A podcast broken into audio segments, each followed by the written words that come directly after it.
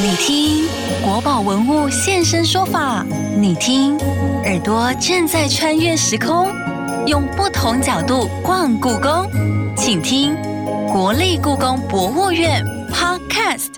欢迎收听国立故宫博物院 Podcast，我是阿哲。今天我们要聚焦在院藏的传世名帖《快雪时晴帖》，相信大家对于《快雪时晴帖》并不陌生哦。而这件是书法名家王羲之的代表作之一，乾隆皇帝非常珍爱王羲之的《快雪时晴帖》。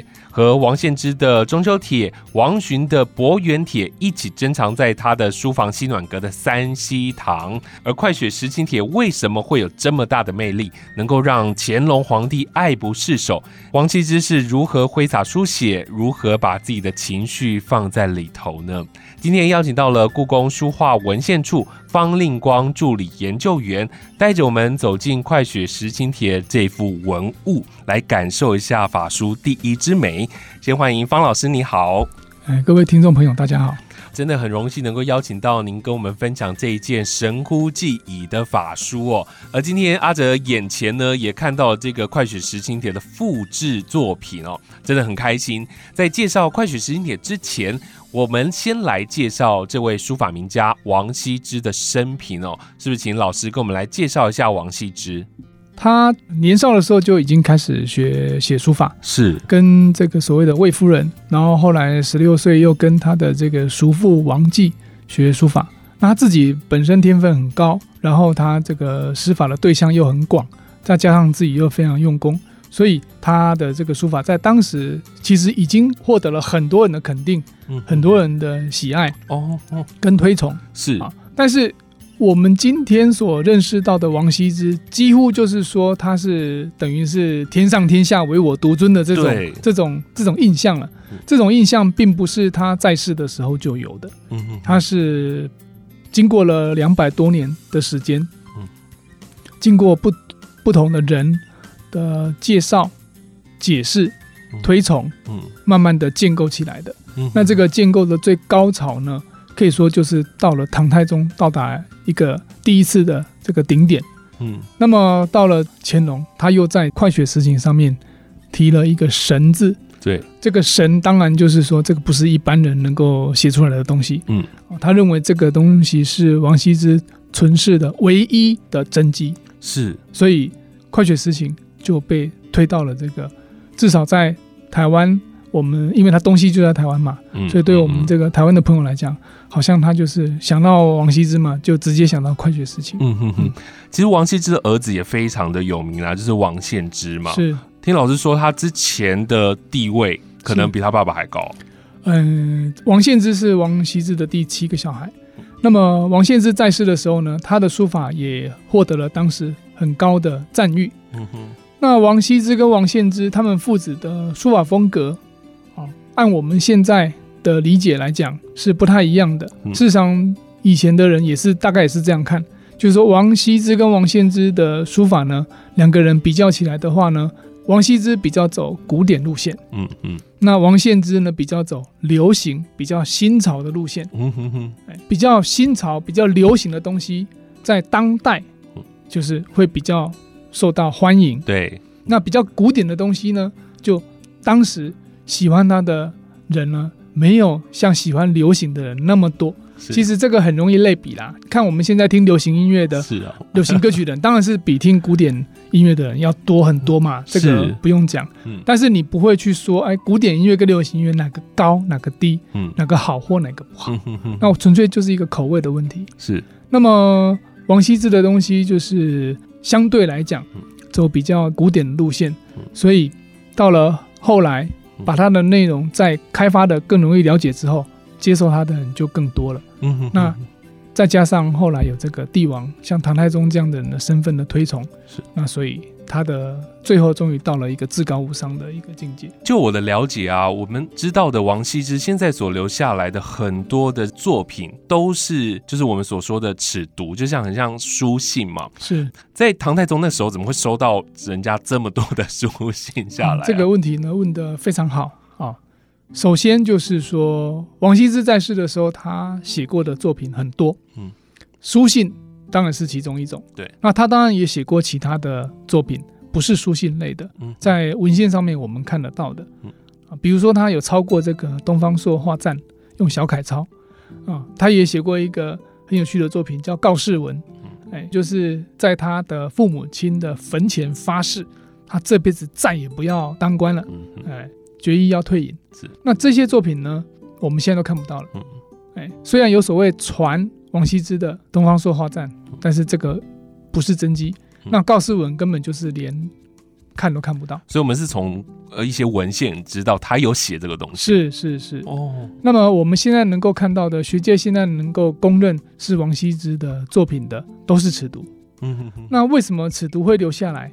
这个原因也很简单，因为在他们那个时代啊、东晋、南朝啊这种贵族的社会里面呢，有一句话讲，就一通尺牍表三种人生嗯就是通过你写的一个短短的信件，就看到你这个人三方面的才能，嗯三方面很重要的能力。对，我们来替你这个人做定位，哎就是从这三方面。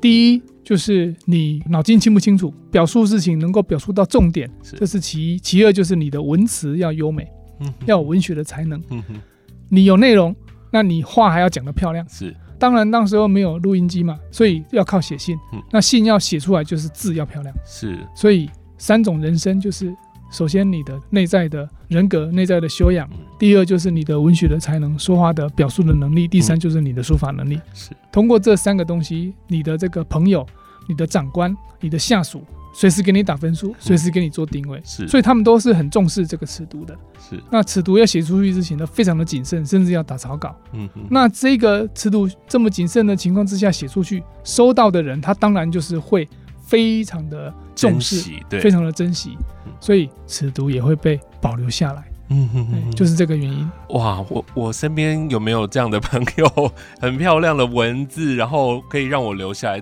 确实啊，我们以前会收到很多的这种呃信件啊，那些信件其实会留下来。有一个重点，当然就是情感。所以我们在看《快雪时晴帖》的时候，它的字漂亮，它的文字精炼，同时还可以感受到它文字里面的情感，这个事情也很重要，对不对？是，简一个很简单的比方，你今天你要告诉一个人你很爱他，你随便拿麦克笔嗯。或拿圆珠笔、铅笔潦潦草草的写“我爱你”三个字，跟你拿毛笔恭恭敬敬的写“我爱你”三个字嗯，那你想想看对方感受到的心情，当然是不一样。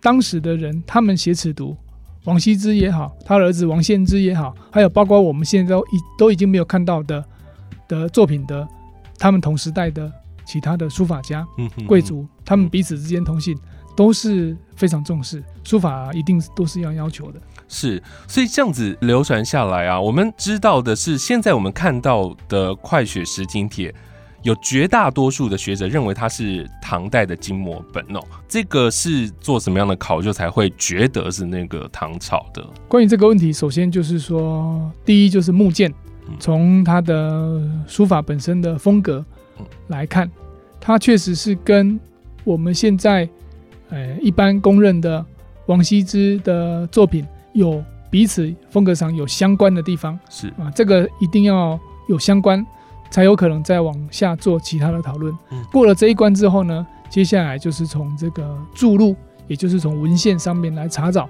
这个东西曾经出现在注入上。越早的文献，越早的注入有记录到这一本东西，那就表示说它是真迹的可能性就越高。是，那么像《快雪时晴帖》呢，它在这个褚遂良，也就是唐代唐太宗的第一荐书人褚遂良，他有做一个目录嗯，他当时看到的内府的收藏里面，他就有提到这个《快雪时晴帖》。嗯那么后来唐代的张彦远，他有一个法书要录嗯，他也记录了这个《快雪时晴帖》。嗯只不过张彦远记录的《快雪时晴》哈，他是记录他是六行本，跟我们现在看到的三行哦。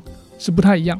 是，所以我在这边也要跟大家报告，就是说，王羲之的东西，亲笔写的东西，事实上学界现在公认是没有了，哦，没有任何一件东西是王羲之亲笔写的。是，我们现在能够看到的就是王羲之亲笔写的东西之后的复制本。嗯哼哼。那复制本就是不会只有一本嗯，可能会有很多本。是，所以故宫现在所看到的这一本《快雪时晴》呢，它很可能就是很多本复制本里面的其中一本。嗯嗯，那么，因为在这个快雪时晴帖的左下角跟右上角，这个好像是褚遂良盖的印章，是有一个所谓的褚褚字印，啊嗯嗯左下右上各一半，啊，拼合起来可以变成一个完整的褚字印。那么这个褚字印呢，啊，据说是褚遂良的，这个是根据宋代的大书法家、大鉴赏家嗯米芾讲的。哦哦嗯，所以米芾是一个这个很很厉害的书法家跟鉴赏家，所以我们一般是相信他的话。那根据这个文献，根据我们现在在作品上面看到的现象，所以大家很多人相信这个东西就是唐代的这个金模的善本。刚刚老师也特别提到，这个金膜善本其实已经不是王羲之他亲笔写的，是。甚至连在王羲之的那个年代传下来的东西，有可能也是已经是别人模仿他写的东是是是，王羲之的书法，因为在当时就已经非常的有名了，嗯。所以其实，在王羲之在活着的时候呢，据说就已经有人在模仿他的书法，在伪造他的作品。嗯。那另外还有一个说法，就是说王羲之在这个晚年的时候啊，他就有代笔人，嗯，就是文字的内容是王羲之，但是呢，书法可能不是王羲之写的。是王献之吗？哎，这个代笔人到底是谁呢？没有人说得清楚哦。有的人说是王献之，有的人说不是。嗯嗯哎嗯不过我也要再负责任的再讲更清楚一点。好。说有代笔这个事情呢，其实距离王羲之的时代也已经有一两百年了，哦，所以这些都是后来的人讲。嗯哼哼哼，哎我们现在所认识的王羲之的形象，事实上很少很少是王羲之的同时代的人讲，嗯哼。都是王羲之之后的人讲。嗯哼，我们现在对王羲之的认识呢，呃，很重要的一个材料是所谓的《晋书嗯》，就是东晋的晋，晋朝的晋，《晋书》的王羲之本传里面啊讲的东西嗯。那但是你要知道，《晋书》王羲之本传写作的时间，也是已经后代，，对已经是唐代初年，唐太宗修令下令编的，他已经距离王羲之也已经两两百多年、三百年了。是，所以两三百年以后的人去讲两三百年以前的人的事情，然后你又没有看到他是怎么收集材料，嗯哼哼哼，甚至《晋书·王羲之本传》到底真正执笔的人是谁？因为他背后有一个编辑群嘛，当然有主编，然后有执行编辑等等。但是真正到底是谁去收集材料，谁来写这个本传？然后写了本传之后，长官要不要改？长官为什么这样改？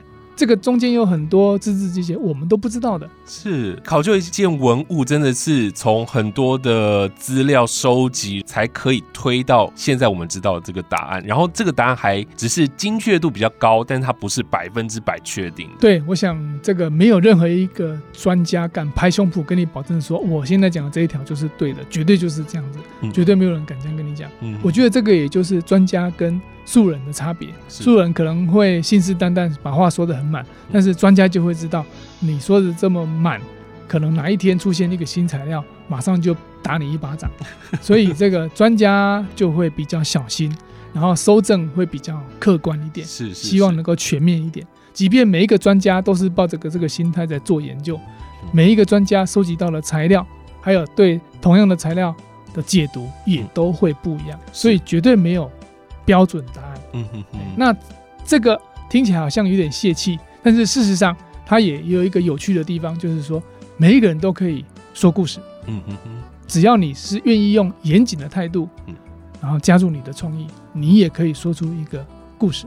那这个故事到底跟真实的历史到底重合度有多高，叠合度有多高，这个就难讲了。事实上，老早就有很多人在讲，根本就没有历史了，嗯哼。哎，道理就在这里。这也是历史很迷人的地方，大家非常喜欢的，就是它有很多的可能性。所以现在很多的学生也是会喜欢历史，就是这样。它并不是百分之百一定那样，它有可能哪一天被他发现了什么证对据。你随时有可能，你凭着你虽然是素人，但是凭着你的热忱，凭着你的认真，凭着你的严谨，嗯你可能会发现别人没有发现的东西。是是，嗯哼哼，黄羲之的这个快雪时晴帖啊，既然在这个临摹上是可以做考究的，所以他们书写的技法上一定有它很特别的地方，对不对？嗯、我常常跟朋友报告王羲之的书法，那我要有一个先入为主的给他一个一个通盘的印象。我的讲法通常就是说，王羲之是很会瞧的一个人，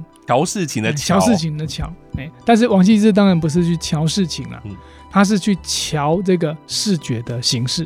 哦，嗯，因为书法它就是视觉的艺术，你要通过眼睛来看。那你眼睛看的时候，看的就是它的线条，是。一个线条的造型漂亮了，把这个漂亮的线条的造型再把它组合成漂亮的单字。嗯嗯嗯，哎，一个单字漂亮了，你还要想办法把上面那个单字跟下面那个单字串起来，串成一行漂亮的字。嗯哼，那这一行字写的漂亮了，你还要想办法把左边这一行跟右边这一行一直串串串串成一篇字。嗯哼哼，所以从线条来讲，就是要看它的笔法。是线条跟线条的组合，那就要看单字的结构。嗯嗯，单字的结构看完了，上下字的串联，那就讲行气。是那一行跟一行之间的关系，到整篇组合起来很好看，那就叫做章法。嗯，所以从笔法到章法，这中间很多面向可以看。那么我们从这些方面来看，王羲之怎么去安排笔法，安排线条的造型。安排字的造型结构，安排行气跟安排章法，他很会巧。是，那他巧的是什么？很对比的东西放在一起。讲线条来讲，就是直线跟曲线。在一个笔画里面的外轮廓，它同时会有直线跟曲线的组合。那你用一个毛笔要写出一个笔画，这个笔画的外轮廓要有直线跟弧线的组合。一次就要写出来，然后这个组合要组合的好看，这个就是需要很高明的技巧，用笔的技巧，技术。一个线条就已经这么难了，那更何况还有不同的线条。那不同的线条写出千变万化的线条的造型，你还要把它组合起来，对，还要好看。嗯，那组合的时候，线条有长有短，有粗有细，然后你在组合的时候，有的地方要组合的比较密集，有的地方要组合的很很开阔。嗯。啊，线条有的多，有的少，然后有的字写的大，有的字写的小。总要来讲，我就是说，王羲之就是把大小、疏密、方圆、曲直，你看我现在讲的都是极端对比的东西。对，他把这些极端对比的东西全部一股脑放在一个线条，或者是一个字，或者是一行字，或者是一篇作品里面。对，然后把这些完全极端的东西放在一起之后呢，他们彼此是呈现一种。互相衬托的关系，方的被圆的衬托，它就显得更刚健；圆的被方的衬托，它就显得更婀娜。是把两个完全对比的东西放在一起，然后把它调到彼此互相衬托。嗯嗯嗯嗯。所以它不单单只是文字，它已经变成艺术了。所以就书法来讲，它就做这件事情。还是讲到快雪时晴的话，它就是短短的几句话。对，那文词本身是很优美，即便你不去看它的书法。你光是用电脑字列出来去读它的文句，你也会觉得读起来有一种心情，有一种呃文词的优美引引动你的心情。那除了这个之外，就是王羲之书法的表现，呃，字本身写的很漂亮。后面模仿他的人不是就不容易吗？那当然，对，所以他们会有一个技法叫什么双钩填墨吗？你刚刚提到这个模仿的话，呃，有点笼统。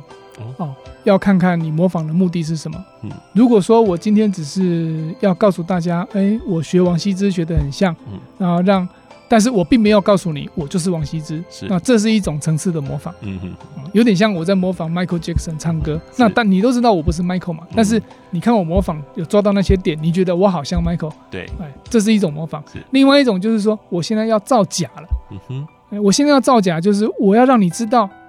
这个好像就是王羲之写的，甚至我要让你误以为这是王羲之写的啊！所以模仿来讲，至少要分这两个层次。那你刚提到的这个双钩是吗？对，双钩这种模仿的技术，就是要让你以为这个东西就是王羲之亲笔。嗯嗯嗯。那这个模仿呢，它有两种目的。第一种目的就是说，因为古代没有照相机，没有影印机，怎么样让王羲之的书法原机？让更多的人能够看到呢，那就是要靠双钩，嗯来制作副本。另外一种目的就是说，我制作了副本之后呢，因为做的跟真本很像，我当然也可以拿去图利，拿去卖钱。是，我们现在在临摹这件事情，应该技术会更好，那不是更多人可以做复制品吗？嗯，我们现在已经不需要用这些古老的方式来做复制。我们现在有高清的数位相机，我们只要数位相机，然后这个用这个很很好的印列这个印刷的方式把它印出来，嗯其实就就可以了。嗯我们故宫书画文献处每个礼拜都有一个为大家提供服务的时间，就是所谓的文物咨询的时间。事实上，我就常常碰到有朋友会拿着印刷品嗯来问我说这件东西是不是古董？哎，那就是因为我们现在的印刷的技术已有这个印刷技术、照相制版印刷的技术之后，我们的复制的方法已经比起古代所用的磷、双钩、相拓、印黄等等技术更高明了。所以其实已经不需要用这些方法了。用印刷品做出来的东西再怎么好，还是一眼就会被认认出来，是骗不了人。是哎是是，好，我们先休息一下。好的。故弄玄虚，真有其事。故宫爆卦，你来猜猜。后世题记比正文还要多的王羲之《快雪时晴帖》，由于笔法圆净古雅、意态显逸，也成为乾隆皇帝的珍藏之一。他不止题下“神”这个字，更盖了一百七十个章。但你知道《快雪时晴帖》全文实际上只有几个字吗？A 八个字，B 二十八个字，C 八十八个字，D 一百六十八个字。故宫爆卦，稍后解答。今天故宫爆卦的题目还蛮简单，对吧？如果你看过《快雪时晴帖》，或者是上网找资料，其实它的原尺寸比 A4 纸还小哦。那经过了上千年的轮转收藏，现在放在故宫里头的却是以册的形式收藏，就是像书本一样哦。展开之后呢，长达了五点五公尺。它的主幅只占了二十八分之一。我想问老师哦，其他的内容是什么呢？刚刚我们特别提到，就是乾隆非常的喜欢它，还提了一个“神”这个字，是不是跟我们来简单的介绍一下？好的，故宫这个《快雪时晴》啊，这件作品啊，根据后面的题跋哦，有一个这个人叫王志登，他的题跋我们知道，在明代末年以前，它事实上都是以一个手卷的形式嗯在流传。这个册页，它每一开跟每一开中间是相连的。对，啊，这个我们叫做金折装。嗯嗯如果只是册页的话，那它每一开跟每一开是分开的。哦但是它是相连，所以可以从头拉一串拉到尾。呃对。一张纸很长，，嗯嗯所以他把一整张纸折成像书本的，这个叫金折装，是。是冯权改装。这个是根据这个清宫的记录。那么冯权的儿子在康熙的时代，好像是康熙十六年吧，嗯。一一六七七年左右，他把它进献给了康熙皇帝。嗯哼。所以事实上这件东西在嗯。改装成册之后，乾隆皇帝才有办法贴小签条，是。贴他要写的东西，甚至在册页跟册页、本幅跟这个表纸中间提上大字。嗯。比如说这个本幅的左上角，它有盖了乾隆陈汉，然后上面写了一个神字，是，这个神字就是跨页写的，嗯哼。跨页写在本幅跟写在这个后面赵孟俯的跋的那张纸上面。嗯哼哼。然后又写在这个表表的表纸上面，是跨页的。那么他在一开始整个金泽的第一开，他也写了这个“神乎记矣是”，四个大字，就一打开就觉得这是一个很厉害的非常厉害，的作品了。因为他一开始四个字他就告诉你了，嗯，哦，而且这四个字写的又大，写的也也很端正。乾隆皇帝也是可以说是用尽全力来写，嗯这四个字。好，那神乎记忆当然就告诉你，这个不是一般人能够写出来的东西了，因为他就已经给他他一个神的这个等级了嘛。是那么后来他又提了很多的提拔，有这个行书体的提拔，然后也有小字楷书写的提拔。那么在这个根据学者们的研究跟统计啊，大概从一七四五年到一七九五，总共前后六十年的时间里面呢，这个乾隆做了七十四个提拔。哇，那七十四个提拔里面呢，有七十一个是他亲笔写的。是他亲笔写的这个题跋。那么后来实在是因为他年纪大了，眼睛也看不清楚了，体力也也不允许了，嗯所以他没办法了，只好让他的这个大臣帮他代笔，是就是我要写什么，你帮我写上去嗯。后面有有三折是代笔，是呃总共七十四折，平均他一年要写一点五折。是很厉害，五十年，然后他拿一样的东西，然后每一年拿出来再看，然后再做提拔。对对对，他因为他非常喜欢这件作品，他把这件作品放在大家都听过的一个地方，叫这个山山西堂。西堂，山西堂是这样子，它是在一个养心殿里面的一个小房间，嗯养心殿西边的一个小房间。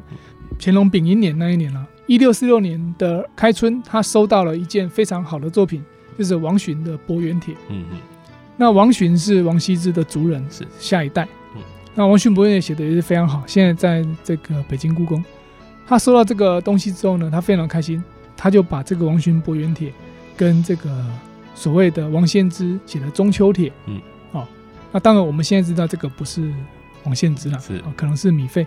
那他把伯远帖跟这个中秋帖、快雪时晴帖三件东西就集中到了这个山西堂，嗯同时把这个小房间提了匾额，叫山西堂。从那个时候开始，这快雪时晴就一直放在山西堂里面。嗯它基本上是很少被，几乎可以说几乎没有，偶尔几次被带出山西堂之外，它一直都是在山西堂里面，嗯一直到他来台北之前都在山西堂。所以乾隆皇帝对这件东西非常的重视，非常的保护。是保护它，因为他认为这个东西是王羲之存世唯一的亲笔的真迹了，嗯嗯嗯，这是他的看法，跟我们现在学界的看法是不一样的。又不一样呃，了。不一样，不一样。现在学界不是这样看，那但是乾隆当时是这样看，所以因为他认为这个是王羲之唯一的书法真迹，所以他特别特别的保爱它。嗯那么除了这个原因之外，跟内容也有关系的，因为这件东西他写的是什么？写的是快雪时晴，哦，下了很大的一场雪，然后突然之间又放晴，嗯嗯所以这个天气的转换，啊，会影响人的心情。是。那这个转换是从可以说是不方便的一个天气，转变到一个很方便、很棒的天气，嗯。所以人的心情当然也是从比较阴郁的心情转变成一个开朗的是，心情，嗯所以有一种光明大放的感觉。嗯所以他也喜欢这个内容。作为一个皇帝，这个内容对他来讲跟对别人来说又不太一样嗯，因为皇帝最重要要照顾百姓。是以农立国的一个国家，冬天下雪是非常重要的一件事情。嗯土地有了水，明年隔年的稻子才长得好。嗯以农立国的这个国家才有办法生存下去。所以快雪时晴有很多层面的意思。嗯对我们一般人来讲啊，就下雪以后放光明，这个天气变好，心情很好，如此而已。可是对皇帝来讲，他从皇帝的视野来看，嗯，这个快雪时晴有更深层的含义，跟政治是有关系的，跟整个国家、跟他的命运是紧紧相连的。他看到了这一层，所以他又又又特别的喜欢。嗯所以他在这个五十多年的提拔里面呢、你会发现，大概是以一七五三年作为界限啊，大概是他四十几岁的时候作为界限。在这个时间之前，他的提拔呢，都是在赞赏王羲之这件作品的书法有多么棒，嗯哼哎，他多么喜欢的临摹，是。哎，这件书法有多么难得，哎，他能够得到这件作品，他有多么的开心啊！他大家都是在谈书法方面的问题，是。可是到了这个一七大概一七五零年代、五三年代之后啊，他的题跋内容基本上就比较少去谈书法了嗯。啊。这个根据这个台大陈宝珍教授的研究，他就告诉我们，他从这一年之后呢，他的题跋都是集中去谈他多么期盼老天爷能够下雪。嗯哼哼然后只要下了雪，心情大好，他就会把这个作品拿出来看，欣赏这个书法，然后想到国家明年这个农民的收成有望了，他特别特别的开心。啊，所以他他整个情境配合起来，他对这件东西他会一提再提，然后他的题诗里面一一直不断在讲，就是说啊，因为这个雪让他心情好，所以他就在看这个作品有加成的作用。是那如果相反来讲，今年没下雪，他也会把这东西拿出来看 啊。那这个就会让他想到这个雪怎么不赶快来这样的一个心情。等于他每一次提拔都会是在那个冬天的时候喽。对，差不多。对乾隆来说，他前头是觉得他收藏了一个珍宝，然后后头就变成对他来说是一个心灵疗愈的一个宝物了。不管是前还是后啦，都是对他来说都是心心情的疗愈啦。只是说，诶、他被疗愈的点可是能不太一样。嗯哼哼哼后面又除了这个艺术欣赏之外，又更更多的扩及到了他作为一个帝王，他内心更担忧的事情。是那这个铁对于担忧有一些疗愈的作用。是是是，是所以他才这么爱他。对对对，所以他才这么爱他。哎，因为像这个故宫另外一件很有名的作品《平安何如凤菊》嗯啊，这个也事实上，哎，一般目前学界的看法，这件作品呢，可能比《快雪时晴》更能够反映更多王羲之的书法的风格。嗯嗯啊这件作品在乾隆眼下就显然没有受到那么高的重视。嗯嗯嗯嗯，所以乾隆之所以选择快雪时晴，可能有很多很多呃复杂的因素。首先就是说这件作品的书法的风格，他个人比较喜欢喜欢。嗯那其次就是说这件作品的内容嗯，跟他作为一个帝王，他所要顾虑到的事情也有所呼应，哎嗯，能够给他安慰。是。因为我看这个《快取实心帖》啊，我们常常说到了二十八个字，里头包含了问候，包含了气候、署名，是，可是最后尾巴又多了两个小小的字，也是王羲之那时候写的。哎，不是这个君倩不是王羲之写的字，哦。啊，君是君子的君，那倩是一个人字旁一个清啊，倩。那么君倩这两个字呢，现在一般认为应该是所谓的压属。鸭属压属是什么呢？因为王羲之的作品经在流传的过程里面，有很多的人看过，是，也有很多人看过，也有很多人做鉴定。嗯。那鉴定的人，他为了要表示说我对这件作品有信心，它是真迹，嗯。所以我在角落签名，哦，这就叫做压属。哦呵呵呵那这个压署的传统呢，我们现在在其他这个王羲之的作品上面，我们还是都看得到。哦，比如说，像这个辽宁省博物馆有一个所谓的“万岁通天帖嗯”，哼那里面你就可以看到很多这个南朝时代的鉴赏家，嗯哼他们在皇宫里面替皇帝压属，嗯就他替皇帝鉴定这个东西，鉴定完了之后呢，他在角落签名。嗯那么君倩这个人啊，到底是谁？第一种说法就是米芾啊，嗯还是北宋的大鉴赏家米芾讲的。米芾讲说这个人叫梁秀，嗯梁是这个宋齐梁陈的梁是啊，那秀就是秀美的秀。嗯哼但是梁秀到底是谁？他为什么说这个是梁秀？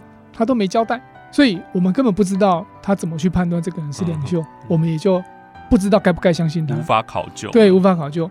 那么后来又有大陆学者啊，王元军先生呢，王元军先生呢，他考究这个君倩很可能是唐太宗的爸爸唐高祖的女婿，哦叫薛君倩是啊，这是他的考究。嗯当然啊，他作为一个现代学者，他的考究他当然要引经据典嗯啊，有一些证据嗯啊，但是因为这个也是他的一家之论。嗯啊，虽然也是有理有据，到底是不是能够成立嗯，这个也还有待观察。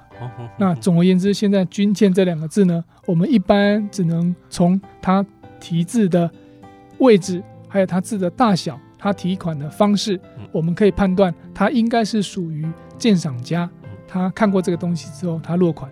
那么当时制作摹本的时候，也一并把它做进去做进去。嗯哎，但是它并不是王羲之原件上面有的，包括这个“三阴张侯”这四个字，这四个字呢，一般认为是这个收信人。对那收信人的名字本来也不应该是写在这个位置，左下角对啊哎，本来是不是写在这个位置？嗯啊，当时寄信呢，应该是把信卷起来嗯，然后用一个贴条把它封起来嗯。三阴张侯这个收信人的名字必然是要写在贴条上面。是那后来呢，要把它当做一件书法作品来收藏的时候呢，他把那个贴条取下，然后贴在这个本幅的旁边。那么制作摹本的时候呢，就按照这个形式一并把它抹下来，嗯所以你才会看到收信人的名字啊。假设三阴张老师收信人，收信人的名字会写在本幅信件的左下角，嗯哼所以这个形式本身也就告诉我们，它绝对不可能嗯。是王羲之的原件了，是。因为原件绝对不可能会让嗯三英张口四个字出现在那里。是。现在看到的《快雪时晴帖》，它的样子不是上千年前以前那个一开始的样子。对，原件绝对不是这样，原件它应该是令纸，另外一张纸。我觉得在这个数位时代啊，大家都在用键盘的时候聊这个书法，真的会觉得书法它不只是文字而已哦，而是一种艺术，而是一种文化。相信大家对于今天很精彩老师的分享哦，是不是很想要看这个王羲之的《快雪时晴帖》？但是现在故宫里面没有展哦。那大家如果想要了解的话，是可以到哪里看到的？哎，我们的故宫的 Open Data 网站上面可以下载哎高清的图版。没错，没错。那下载完了之后呢，大家可以在这个电脑荧幕，甚至是把它列印出来啊。现在印表也机也都很方便，所以可以把它列印出来。你可以，甚至你可以模仿它的这个金泽中央形式，把它装裱起来，你可以得到一个下原件一等的 复制本。现在还可以互背哦。对，现在还可以互背，更高级了。对对对。好，今天真的非常谢谢老师能够来跟我们分享这么多，谢谢你。好的，谢谢谢谢。故宫爆卦，你猜到了没？